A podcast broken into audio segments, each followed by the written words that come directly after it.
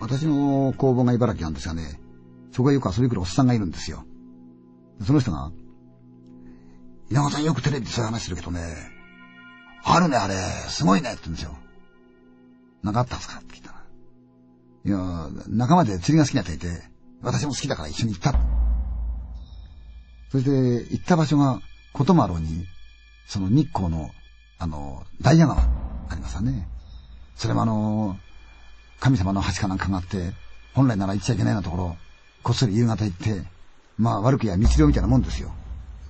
で、その3、こっち側、川挟んで向こう側にその友達がいたって言うんですよ。うん、別に釣り気はないんだけど、竿垂れて、しばらくいて、あいつはどうしてるかなとひょいってみたら、向こうに立ってて、手振ってるって言うのあーってこっちを手振った。そしたら向こうは、あーってんじゃないんだけど手振ってんの。何なんだろうな、あいつ。ね、両手振って走ってやってって言ったら、とっとっとっとっと走るんだそうですよ。で、そこで、あーどけんだよーいっつったら、まだ走ってんだそうですよ。見ると手をブルブル振ってんだそうですよ。あいつ竿振って手振って何してんだろうって、どんどんどんどん行ったの。で、どんどんどんどん行くから、おっと見たら、あーって声がした場所が違うんで、え友達は別のとこで釣ってるんだ。元のとこ目やったら、その手振って竿振りましたら、どんどんどんどんそっち近づいてってる。じゃああいつは何者だ？よーく目凝らしてみると、竿ではなくて、持ってるのは刀で、鎧を着てるって言うんですよ。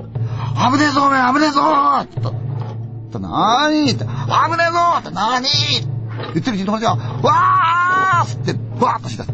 そしたら、後からその鎧のやつがバーッとついてくるんだそうですよ。必死になって逃げるから、一緒になって自分をかわしながら、逃げろー逃げろー逃げろーって。あの手になったら、パパパパッと。その時はもう姿がなかった。今のなんだよおい？どうしたい？って。いや、俺はお前だと思って手振ったらよ。走ってって先でお前向こうで恋したから、見たんだよ。あれなんだいってな？なんだいじゃねえよ、お前。血だらけになった侍がお前刀引っ張ってお前ブルブルブルブル振り回しながら、俺に向かってきたい。稲川さん、あいつも俺もあったんだよ。いるんだね、あんなものがね。往来も二度と行かねえよ、あそこへはって。話を聞かせてくれました。